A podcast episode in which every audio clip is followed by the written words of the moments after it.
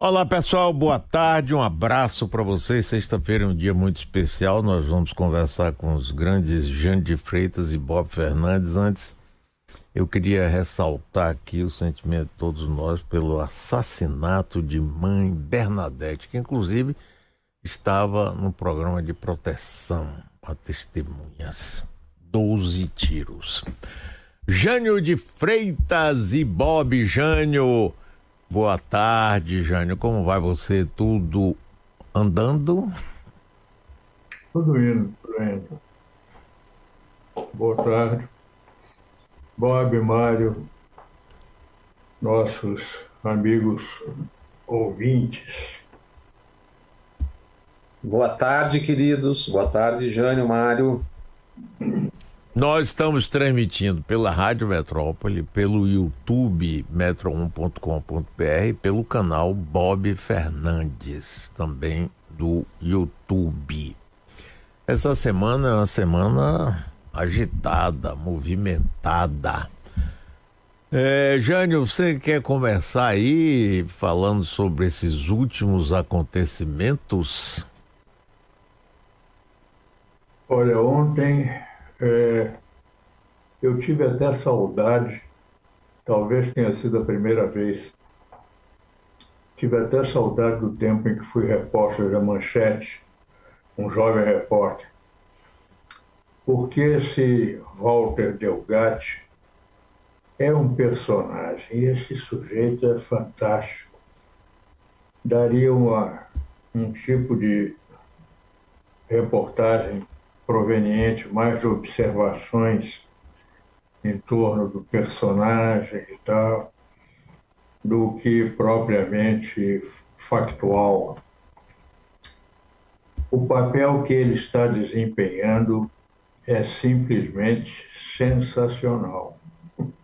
É a segunda vez em que ele é, se torna o impulsionador de um, de um conhecimento da realidade brasileira muito maior do que as investigações policiais, jornalísticas, os convívios têm revelado ou têm podido revelar.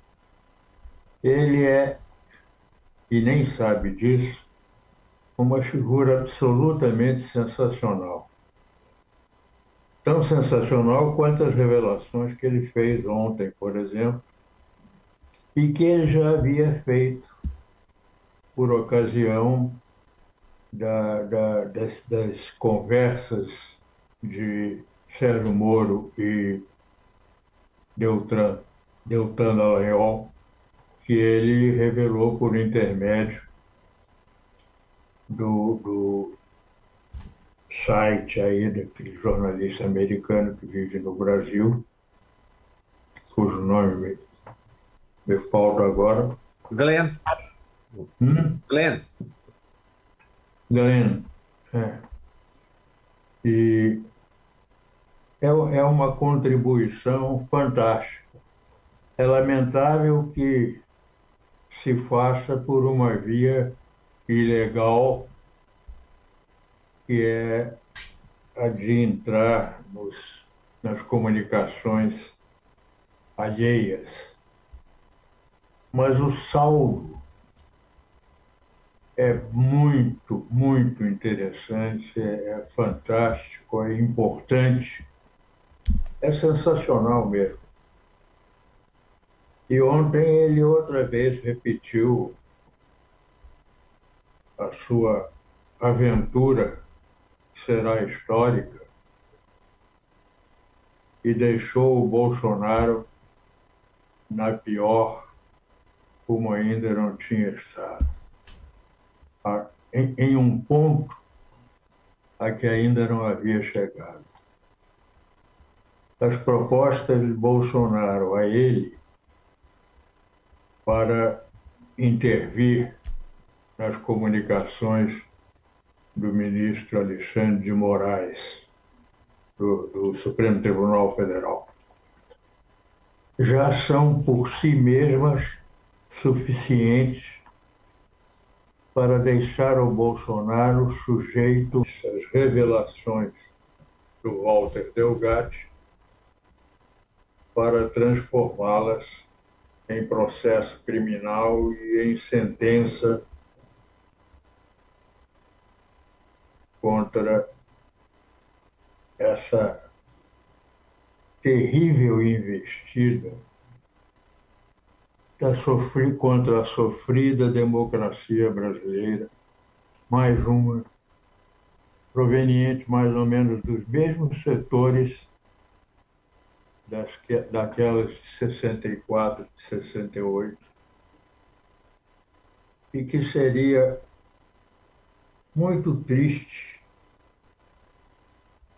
ficarem aí à mercê de julgamentos apenas é, morais, e morais sem E, com I,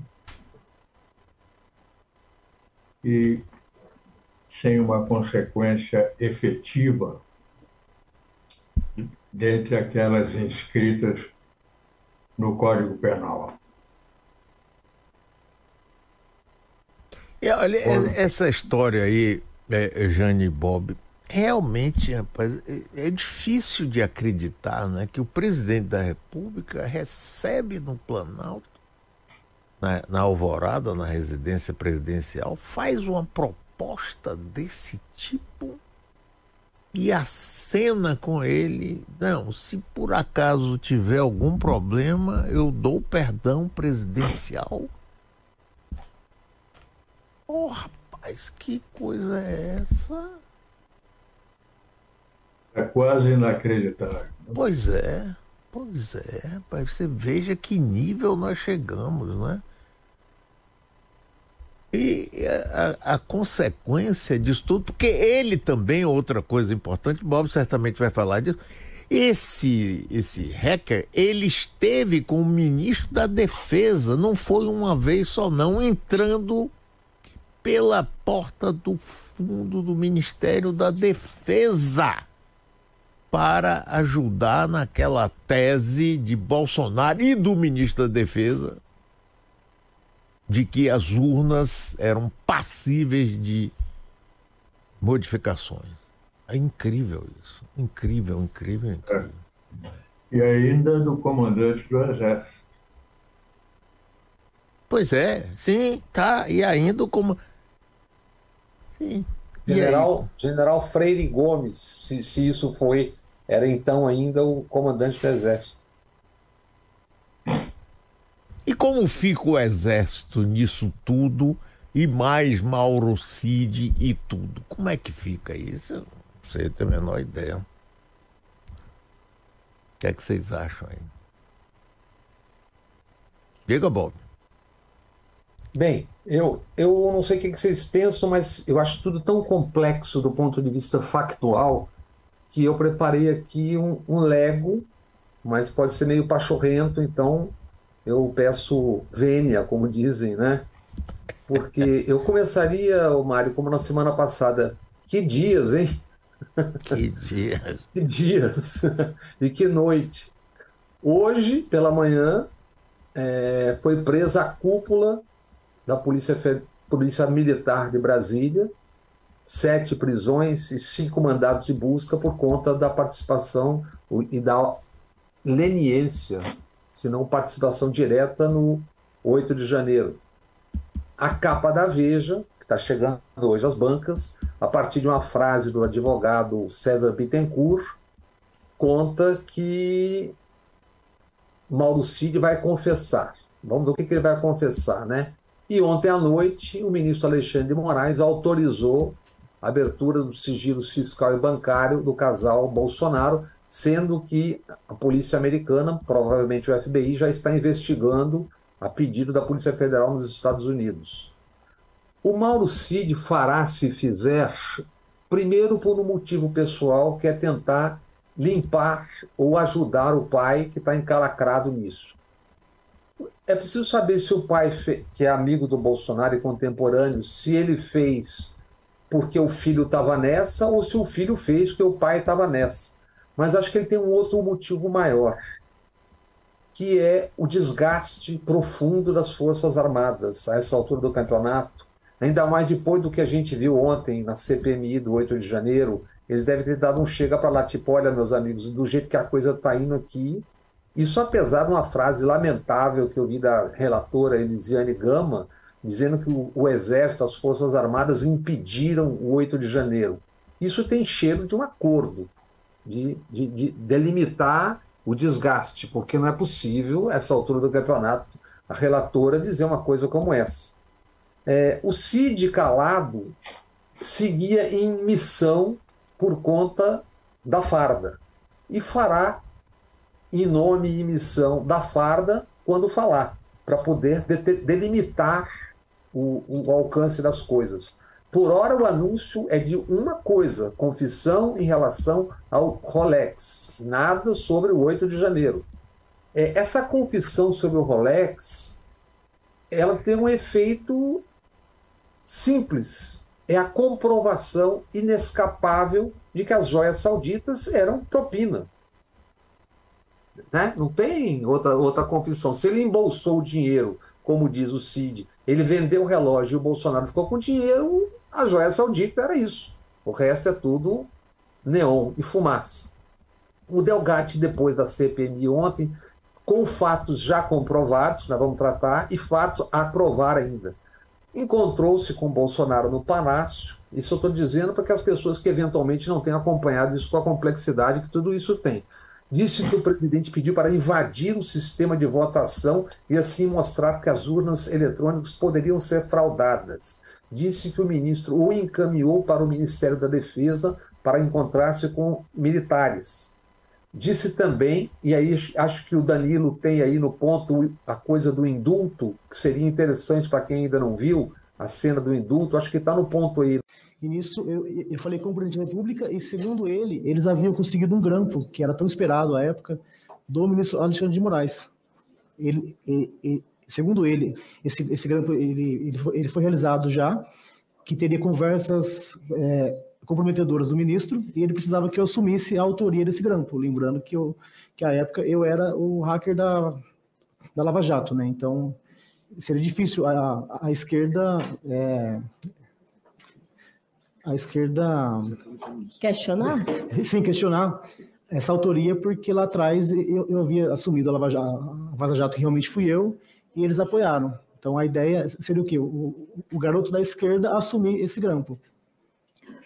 Você está me dizendo que o ex-presidente da República, naquele momento no telefone, que a Carla Zambelli lhe passa em mão, lhe propõe você assumir um grampo do ministro do Supremo Tribunal Federal, Exatamente. Alexandre de Moraes, e segundo ele, um grampo que já havia sido feito. É, ele disse no telefonema que esse grampo foi, foi realizado por é, agentes de outro país, ele me disse. Não sei se é verdade, se realmente aconteceu o grampo, porque eu não tive acesso a ele.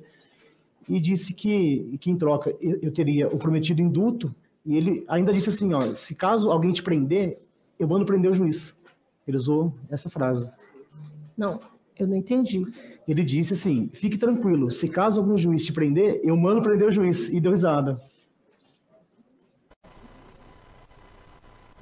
Isso é de uma gravidade, ainda mais essa, esse ponto do suposto agente estrangeiro, que ele mesmo diz que é difícil de provar, porque lembremos que há alguns meses aquele senador que se diz da SWAT, aquela figura patética, citou uma história do grampo em relação a Alexandre de Moraes, há, poucos meses atrás. Né? É, comprovado Bolsonaro confirmou ter existido um encontro com o hacker. Eu estou dizendo isso porque tem gente que pode não ter acompanhado, embora dizendo ser falsa a versão de Delgatti. O senador Flávio, à tarde, na CPI, confirmou ao tentar defender o pai, e Zambelli também confirmou. O hacker, esse encontro foi no dia 10 de agosto, três semanas depois daquele encontro de Bolsonaro com 70 embaixadores para esculhambar o sistema de votação do Brasil. No café da manhã no Palácio da Alvorada estavam presentes a deputada Zambelli, Mauro Cid, inevitável, e o coronel da reserva do Exército, Marcelo Câmara. Não sei porquê, mas toda vez que eu vejo a Zambelli obrando nessas operações. Eu me lembro dela cuidando dos banheiros da Fiesp durante as manifestações contra Dilma e pró-impeachment. Segundo Delgatti, antes desse encontro, teve dois encontros com Valdemar da Costa Neto e com Duda Lima, marqueteiro de Bolsonaro, e ambos prometeram, com Bolsonaro, prometeram um emprego para ele na campanha. E Bolsonaro, e, e Delgatti disse que recebeu 40 mil reais de Zambelli, provas já entregues à Polícia Federal, por prestação de serviços. Isso é só um resumo factual dessa, digamos, suruba, né? Essa parte do depoimento foi até a hora do almoço, de tarde esculhambaram, esculhambaram, esculhambaram, chamando de, de criminoso e de estelionatário, o que apenas agrava a situação. Porque, como lembrou o Jânio, como é que você recebe, o presidente da República recebe no palácio alguém que é autoconfessadamente, com todos os serviços que está prestando, né? desde a Lava Jato, que é confessadamente um criminoso. Ele confessa crimes. Aliás, ele disse ontem: sim, eu cometi crimes. Então, como é que o presidente da República recebe um hacker? Ele não recebeu o padre Júlio Lancelotti para o café da manhã. Ele recebeu um hacker. Para quê? Foi a conversa. Né? É, e lembra o Jânio, conversou, teria conversado, segundo o hacker, com o então ministro da Defesa, Paulo Sérgio Nogueira de, a, o, o Múcio, hoje atual ministro da, da, da Defesa, naquela coisa de dar o migué habitual, diz que não, não tem registros. Não tem registro porque entrou pelo subsolo, tal, mas diz ele que entrou cinco vezes e já foi confirmado também por todos eles, por Bolsonaro, pelo filho e, tá, e por Zambelli, que ele esteve dentro do Ministério da Defesa, ou seja, um autoconfessado criminoso seja como for, é o que ele mesmo diz, esteve com o Ministério da Defesa, conversando sobre o quê? Produzindo, segundo ele, a íntegra das informações dele, eu acho que o Danilo tem no ponto aí, a íntegra das declarações dele estariam dentro do relatório oficial das Forças Armadas. E olhem o que diz a nota oficial, dois dias depois do publicado, o que, que diz uma nota oficial, dá uma olhada. Relatório das Forças Armadas não exclui a possibilidade de fraude. Isso aí é, isso aí é o batom na cueca. É o, é, o, é o, Ministério da Defesa confirmando numa nota oficial, dois dias depois de ter feito o relatório, o que, que o cara está dizendo. Tentaram negar a ida, mas não conseguiram negar a ida. Um momento épico do dia de ontem foi certamente isso que o Jânio já matou, o encontro da história de dois personagens que fazem parte da história recente do Brasil o hacker Delgatti, que grampeou o Telegram e ali flagrou os procuradores e Moro tramando ilegalmente, porque juiz julga e procurador acusa, então não podem jogar juntos pela lei brasileira. E esse diálogo, vocês, o, o Danilo está com ele no ponto, que é um diálogo memorável, inclusive pelo desfecho. Eu creio que já está pronto. Quantas vítimas o senhor já provocou de estelionato? Quantas, quantas pessoas que, foram vítimas do estelionato que o senhor praticou? Relembrando que eu fui vítima de uma perseguição em Araraquara, inclusive equiparada à perseguição que Vossa Excelência fez com o, o presidente Lula, integrantes do PT. E ressaltando que eu li as conversas de Vossa Excelência e li a parte privada e posso dizer que o senhor é um criminoso contumaz cometeu diversas irregularidades e crimes. Pediria aqui que fosse advertido o depoente que não pode chamar um senador de criminoso cometendo crime de calúnia. Peço escusas, então. Você... Sim, Jânio. Agora, e as Forças Armadas? Como ficam antes de a gente entrar em Moro com essa história toda? Qual, como é que você vê isso, Jânio? Antes, uma, uma pílulazinha é que a palavra do, de um hacker, de um sujeito já, já condenado, é posta em dúvida e é razoável que isso aconteça, que as pessoas se defendam é, levantando é, a inconfiabilidade, a hipótese de inconfiabilidade do, do, do declarante aí.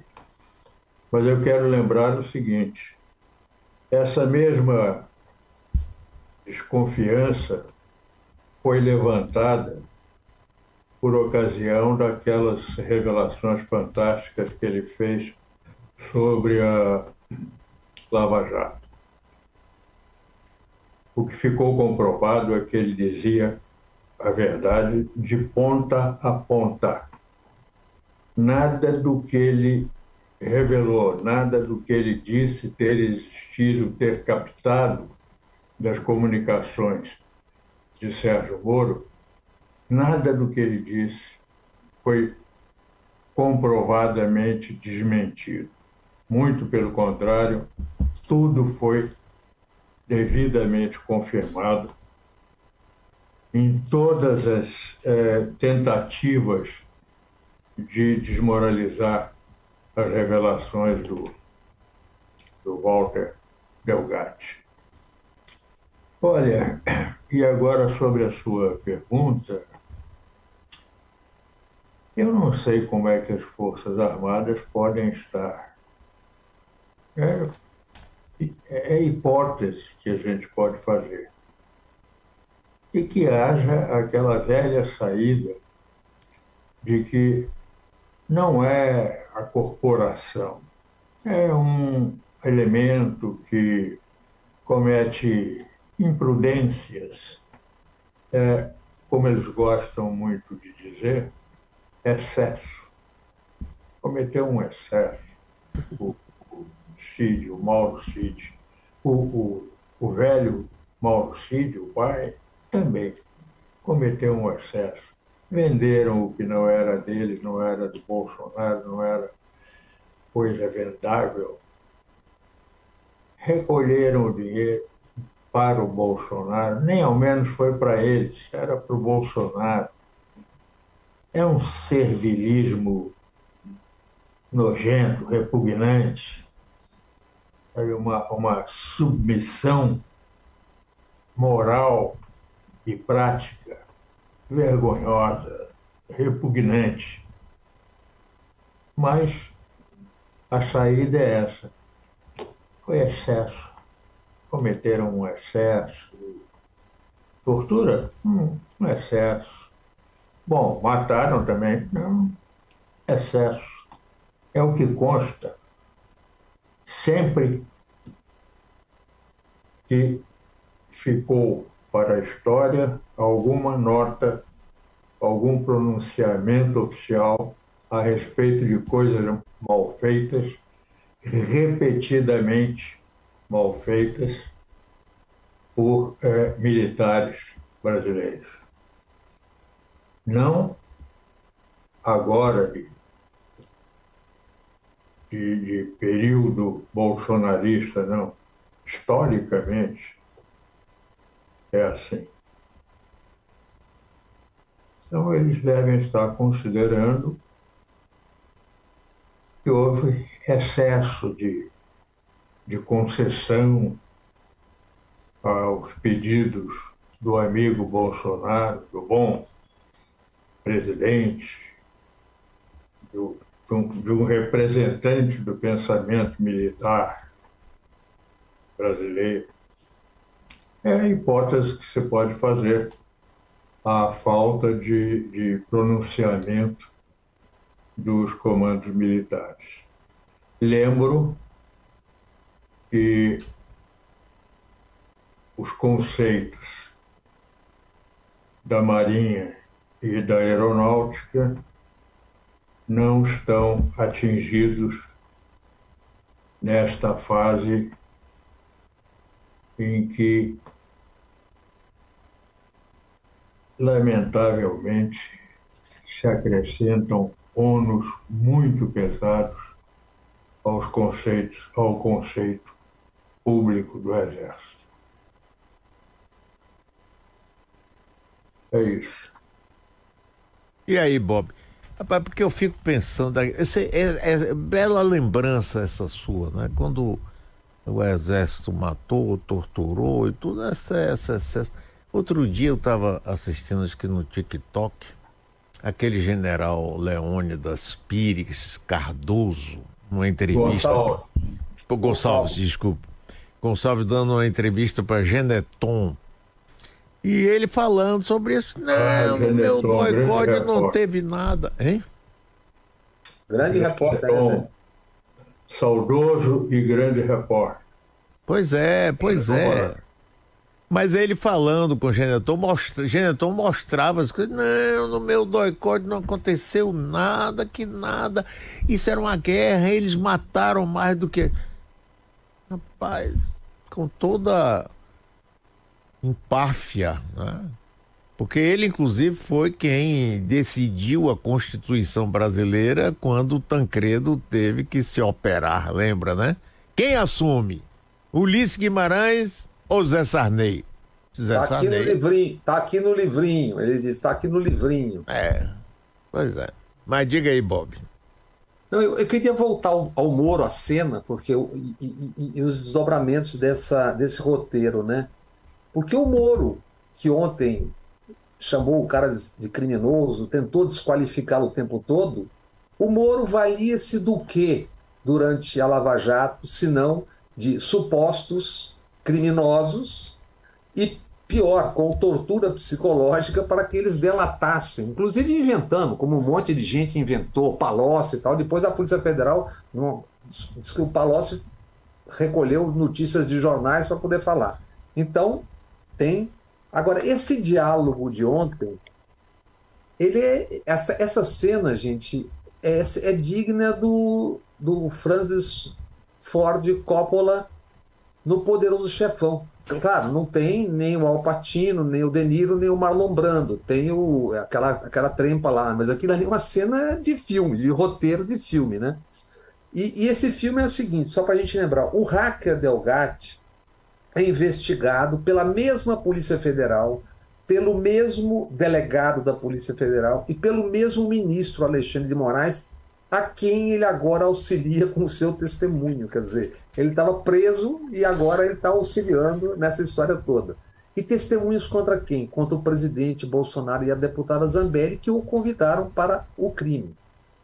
Exército, chegue no meu entender ou não as provas cabais, para mim é solar a responsabilidade do Exército, das Forças Armadas, menos, como diz o Jânio, mas tem lá o almirante, tem o, o assistente do almirante, que também entrou na época das joias sauditas, mas é menos.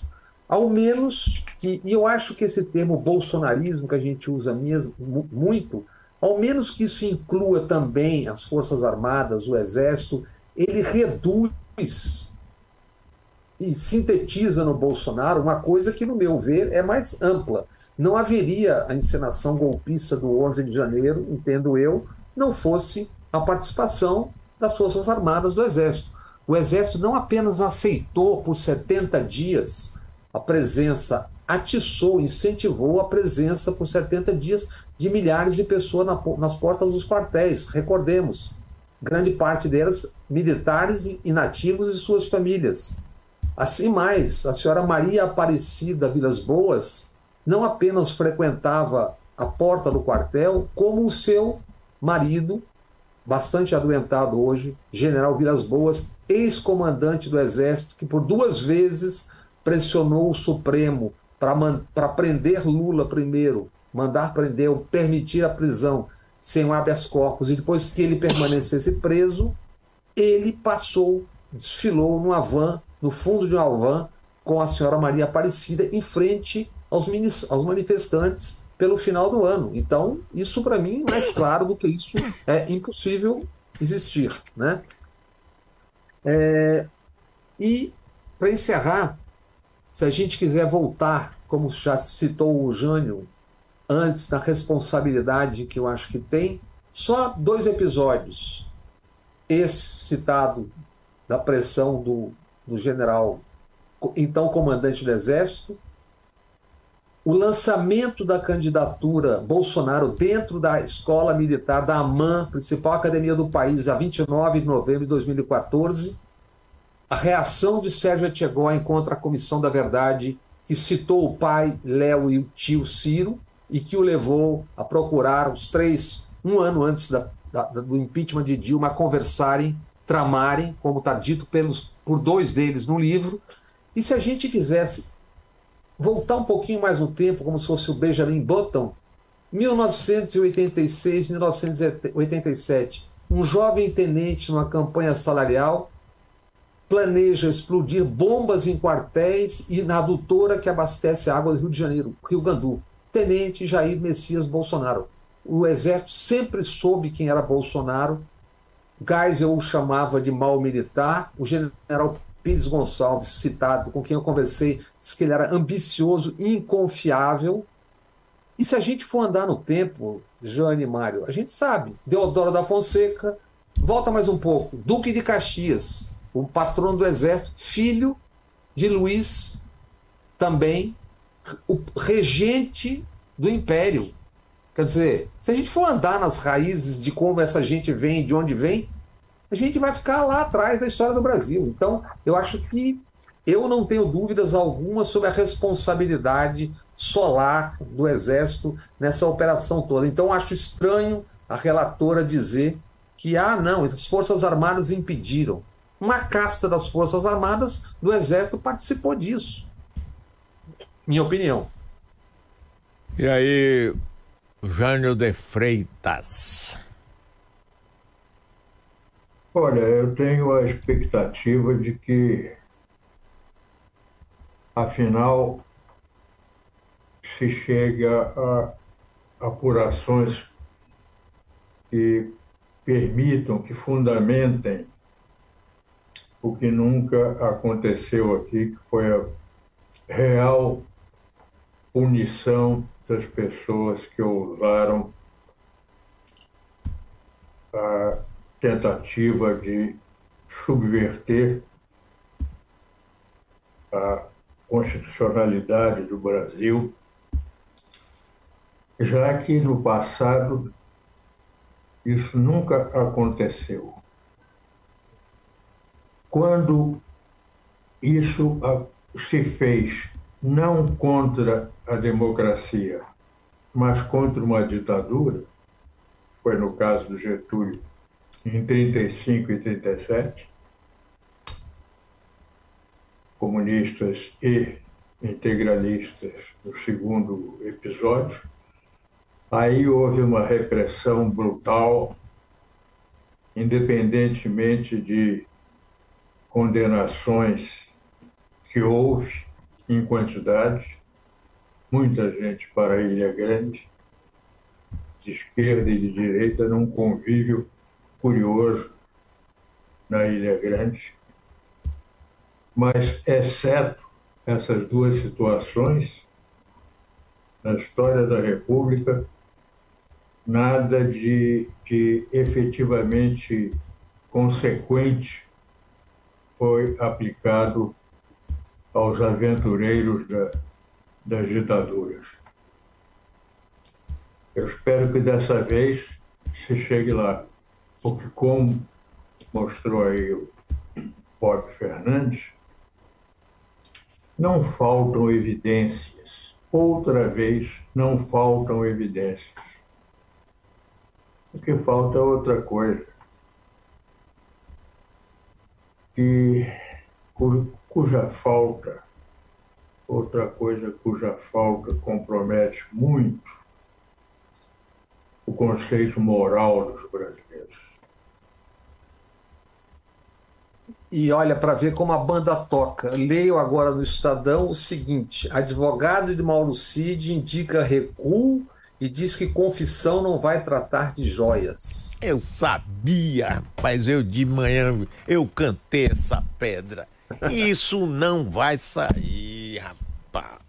Saiu olha, na gente. Veja, todo mundo ficou alegre, não sei o que eu digo. Vamos esperar. Isso não vai sair. Repete aí, Bob, por favor. Hã? Estou pedindo ao Bob para repetir essa novidade. A novidade é o seguinte: no Estadão, matéria do Estadão, se bem que essa altura do campeonato precisa ver o que, que é o que, né? Porque é um plantam para cá, plantam para lá, como é do jogo, né? Claro. Matéria do Estadão. É... Diz que o advogado, o, o advogado, aqui ó, Advogado de Mauro Cid indica recuo e diz que confissão não vai tratar de joias. Vai tratar do que então? da participação dos militares no, no, na encenação toda. No que, que ele vai falar? Em mensagem enviada ao Estadão na madrugada dessa sexta-feira, 18, Bittencourt disse: não tem nada a ver com joias. Isso foi erro da Veja, não se falou em joias. Se... Bem, a ver.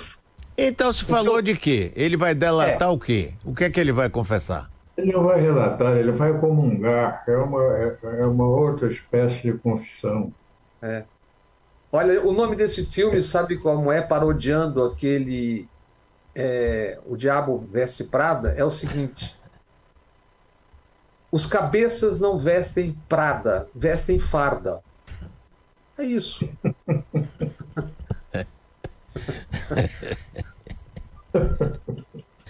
O que, que os caras vão fazer se tem o dinheiro, tem o Rolex, tem a conta, tem tudo? Quer dizer, é, é óbvio, agora tem aquela batalha. Ontem eu vi o Zé Roberto de Toledo ouvindo um ex-professor do Mauro Cid dizendo: não, ele não pode confessar, porque confessar é traição.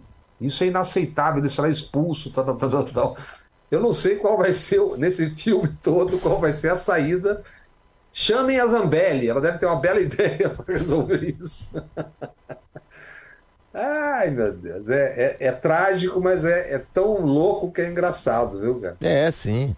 É, cair Frederic Vassef, essa figura brilhantinada. Ele usa brilhantina glostora. Bill Crane. ah, isso é mais novo, porque você é mais jovem. Mas no meu tempo de Jânio era brilhantina glostora e Gumex. Gumex. Duralex, Sedlex no cabelo, só Gumex. Que figura é essa? Mas bota aí a, a, um trecho aí por idade dele falando assim. Quantas vítimas o senhor já. já... É Frederico Vassef, essa figura. Aquele que escondeu. Aquele que escondeu. Queiroz. Faz tudo Queiroz em Atibaia. Diz Isso. que não sei como é que chegou lá. Chegou voando, provavelmente. é, então não achou. Chegou ao meu conhecimento que esse relógio estava lá. Eu tomei a decisão de comprar. Entendeu? Foi solicitado, comprei e fiz chegar ao Brasil. Agora, se o senhor quiser perguntar detalhamento, olha, qual voo, que hora você entrou, para quem você deu, como o relógio. Nesse momento eu não vou poder falar. Nesse momento eu não posso falar. Eu, Frederico Wassef, comprei o relógio paguei com o dinheiro lícito que eu tenho a origem do dinheiro. Não foi Jair Bolsonaro, fui eu e eu assumo a responsabilidade. Não foi o Coronel Cid que falou: olha, o ACF, vai lá, me compra o relógio, traz. Eu fui, eu assumo, eu comprei. E isto era para atender uma determinação do Tribunal de Contas da União. E quem pagou esse Rolex fui eu, do meu dinheiro. Eu não fui fazer resgate eu já estava de viagem marcada e eu já ia para os Estados Unidos de qualquer jeito por questões pessoais minhas, inclusive passeio e turismo. Na Pensilvânia, numa loja específica. O Rolex, a, a fábrica Rolex produz mil relógios por ano. Eu quero saber como é que ele descobriu que tinha uma loja na Pensilvânia que estava vendendo. E mais, ele pagou 49 mil dólares. Como é que entra no Brasil sem declarar 49 mil dólares? Ele está confessando um crime aí também, não é? Olha, ele soube, um, que o relógio tinha sido vendido. Dois, que o relógio tinha sido vendido não na Flórida, onde estava com Bolsonaro, mas na Pensilvânia. Três, na loja, em que loja o relógio foi vendido. Ele adivinhou essas coisas, ele diz que não foi não foi informado sobre o que se passava com o relógio, com o negócio feito. E isso, esse sujeito é de um primarismo, esse negócio de advogado de porta de cadeia, chamado rábula, é, é realmente inacreditável. E, no entanto, é o advogado, é o advogado do, era já do presidente, do então presidente da República, e continua sendo do ex-presidente da República. Com esse nível de, de estupidez, de burrice, é, é incrível. Mas ele aproveitou essa situação aí e pronunciou o nome dele de maneira a corrigir o que o jornalismo falado brasileiro tem, tem feito com o nome dele. Tudo aqui tem que ser americanizado. O Asif.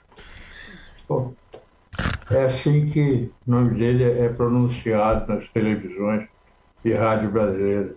Ele mesmo pronuncia o Asef.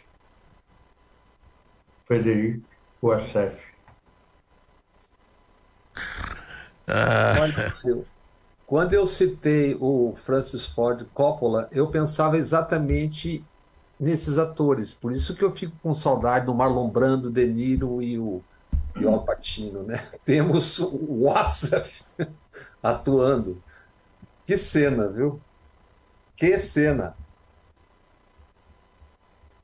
E ainda se vai constatar, muito provavelmente, por intermédio do, do FBI ou FBI,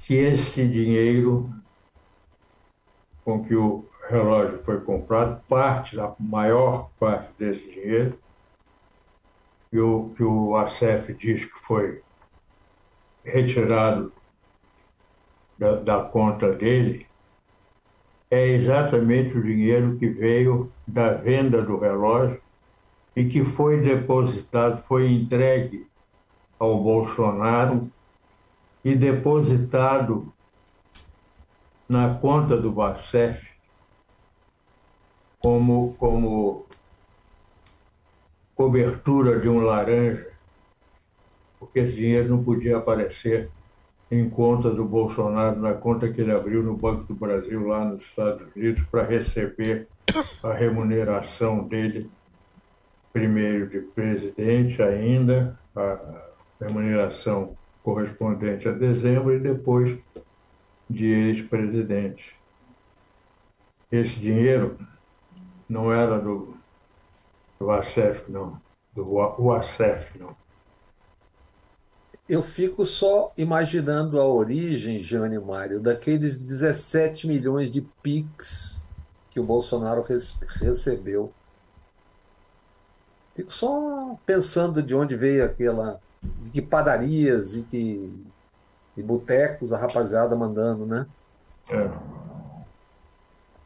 Mário, se sobrar tempo depois. Né? Dinheiro do qual ele só retirou 980. Para pagar. 980 mil para pagar parte das multas que ele levou que deixou em aberto por não uso de máscara no, na Covid. Em São Paulo.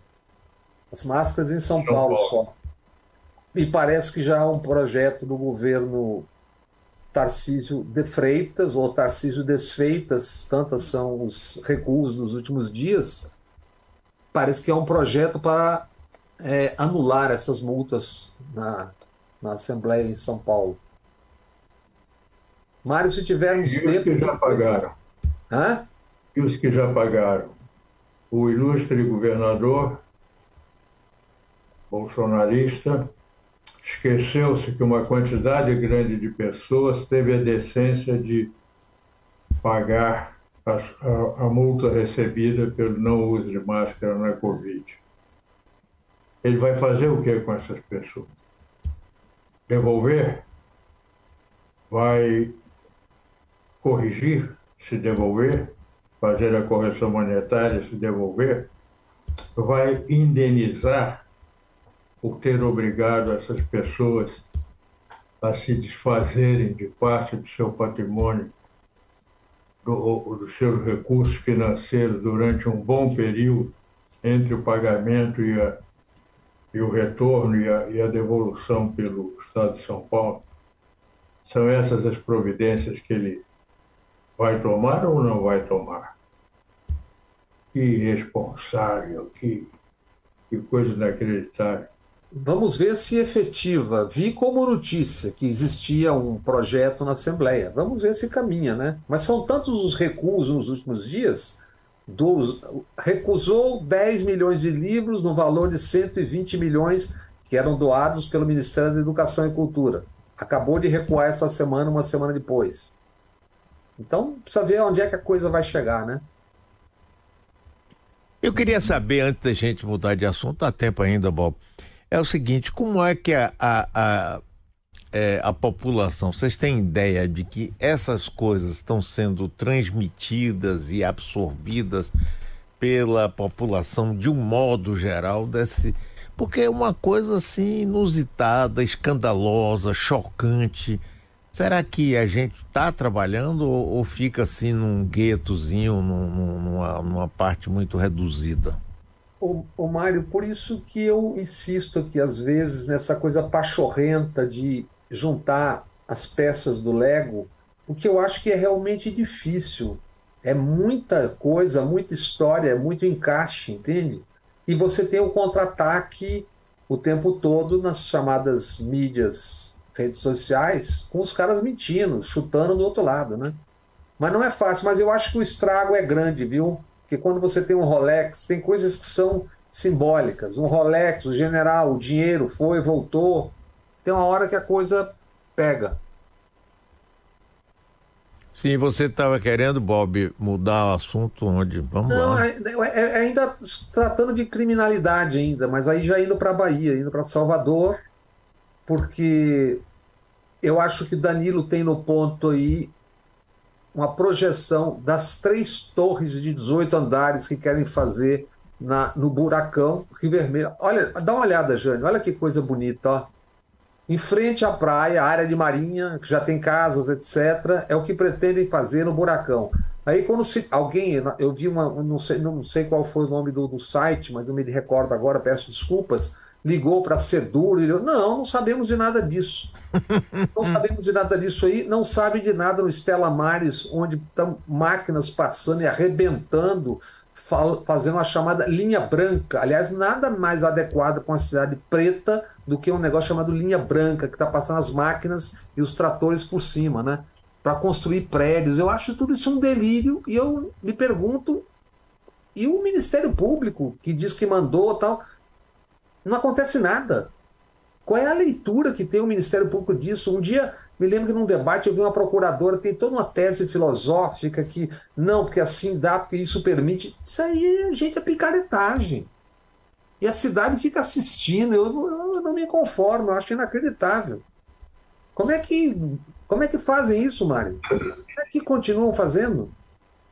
Por isso, porque é, quem pode entrar nisso? Primeiro, a mídia é extremamente omissa em relação a isso. Você sabe como é que funciona a mídia provincial. a banda toca. Provinciana. É, pois é. Que é uma boa parte. Segundo, o Ministério Público às vezes pega um assunto e muitas vezes deixa passar. Eu tenho feito aqui várias denúncias e vai, morre, não vai para lugar nenhum. Esse caso aí dessa praia chamada Praia do Buracão, essa área toda foi comprada pela construtora Norberto, pela Odebrecht, que hoje é Novo Honor, né? É Como é todo deles. É, Novo Honor. É Odebrecht, mudou de nome, agora é Novo Novo Honor, não sabia. É, Novo Honor. A- Da mesma forma que eles vão fazer um prédio de 44 andares no Caminho das Árvores, onde era um pequeno prédio de três andares, onde morava a família Odebrecht, Emílio. 44 ou 54? Pois é. E eles aparentam, eles oferecem isso como um presente para Salvador. Porra, eu não quero presente desse, não, rapaz. Só que lá, é, com toda a educação, ou nenhuma. E aí, E rapaz, está acontecendo. Ali na Ondina, rapaz, construíram, fecharam a ventilação. E tem Isso. o antigo Hotel Alton, que foi vendido também para uma construtora pernambucana, Moura de B. O antigo Meridian Idem. E tá indo nesse embalo, rapaz. Não, é, é- você sabe que é um caminhão na ladeira do Mutum, na Banguela? Mas é, não tem Não, controle. e o Estela Mares, eu não sei se o Jânio Também, sabe, Estela Mares também. É, na, é na, na, região do aeroporto, os caras vão passar por cima de dunas, as máquinas já estão derrubando. Eu não sei, Mário, você tem falado com o Ministério Público aí, o que, que os caras dizem? O que, que as pessoas dizem? Não... Nada. Até agora, nada. Nada. Nada. Está dentro da lei. e construtoras são grandes anunciantes. Sim. Sim.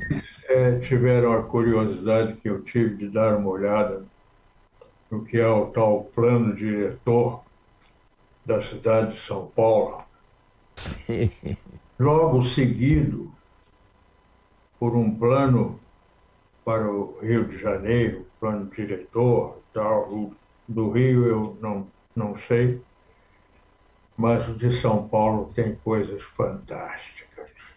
Uma ideia básica esse plano diretor é trazer para o centro da cidade de São Paulo parte, grande parte da população que, que se situa hoje entre centro e periferia. Aumentar a concentração populacional no centro da cidade. Isso, isso é uma coisa de uma irresponsabilidade, de uma leviandade. Então, a cidade de São Paulo, cujo centro está obviamente saturado, obviamente saturado, não é, não é preciso fazer estudo nenhum para chegar a essa conclusão. Basta ver fotografia para fotografia.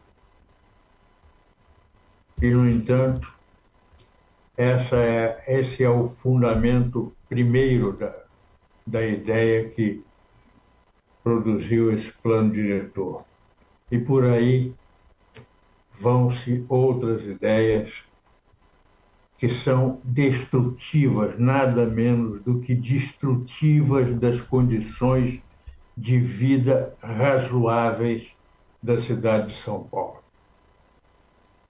No Rio de Janeiro, em Salvador, em Belo Horizonte, esse processo é o mesmo em Recife. E o, Brasil segue e adota isso e segue sem nenhuma, mas nenhuma cobrança, nenhuma, zero. Se estabelecem essas ideias alucinadas que servem aos interesses de determinados setores, basicamente no caso das cidades, esses setores são os setores imobiliários, construção, venda, etc. E nada acontece, as nossas cidades vão sendo devastadas, destruídas nas, nas condições de vida, nas suas condições de vida na saúde dos eh, cidadãos brasileiros, citadinos, no caso, e não acontece nada. É assim mesmo. Capital financeiro acumulado, se expandindo, que tem que se expandir porque tem fome, e consta, já estou ouvindo coisas, que tem organizações, digamos, heterodoxas em relação à lei, comprando prédios, etc., etc., para lavar dinheiro. Não é, não é pouca a, o zum, zum, zum já que acontece. E a ideia inicial em São Paulo, o Jânio, era fazer um adensamento de pequenas moradias perto dos metrôs, no máximo a 400 metros. Claro que isso foi para o espaço, os caras esticaram, porque supunha-se que a 400 metros, 300 metros, as pessoas pegariam perto dos metrôs já foi para o espaço, o nego já botou 700, olha, lascou. É isso. E em Salvador não tem nada disso, né, Maré? Vamos fazer e dane-se. Não, inclusive, um... inclusive, essa semana nós estávamos fazendo uma matéria contra esses três prédios aí.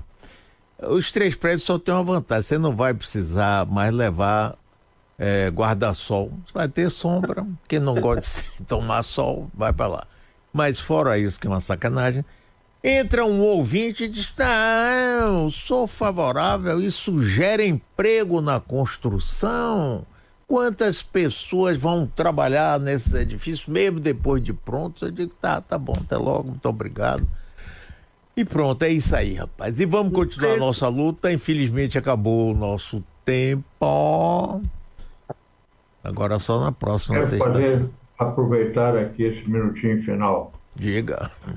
Enquanto o Delgatti fazia as suas eh, revelações desastrosas para o Bolsonaro, revelava aí coisas terríveis, o presidente da CPI, deputado Arthur Maia, desculpem os baianos, mas preciso lembrar que ele é um deputado eleito pela Bahia, Isso.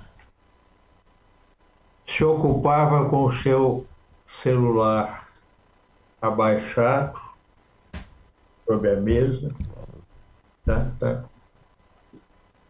não olhou nenhuma vez, não teve, não demonstrou o menor interesse pelo que o Delgatti estava dizendo. Era o presidente da CPI. Pois é. Bem lembrado. Bem lembrado. Jânio, um abração para você. Muito obrigado. É sempre muito bom contar com você. Bob Muito obrigado, também. um abraço a você e a Bob, E e até a agradecimento a quem nos acompanhou. E aí, Bob, boa tarde para você, meu querido amigo também. Boa tarde para os amigos, amigos, querido Jânio, Mário. Sigamos. Que dias, hein? Que dia! De noite. Que noites. Um abraço para vocês. Até.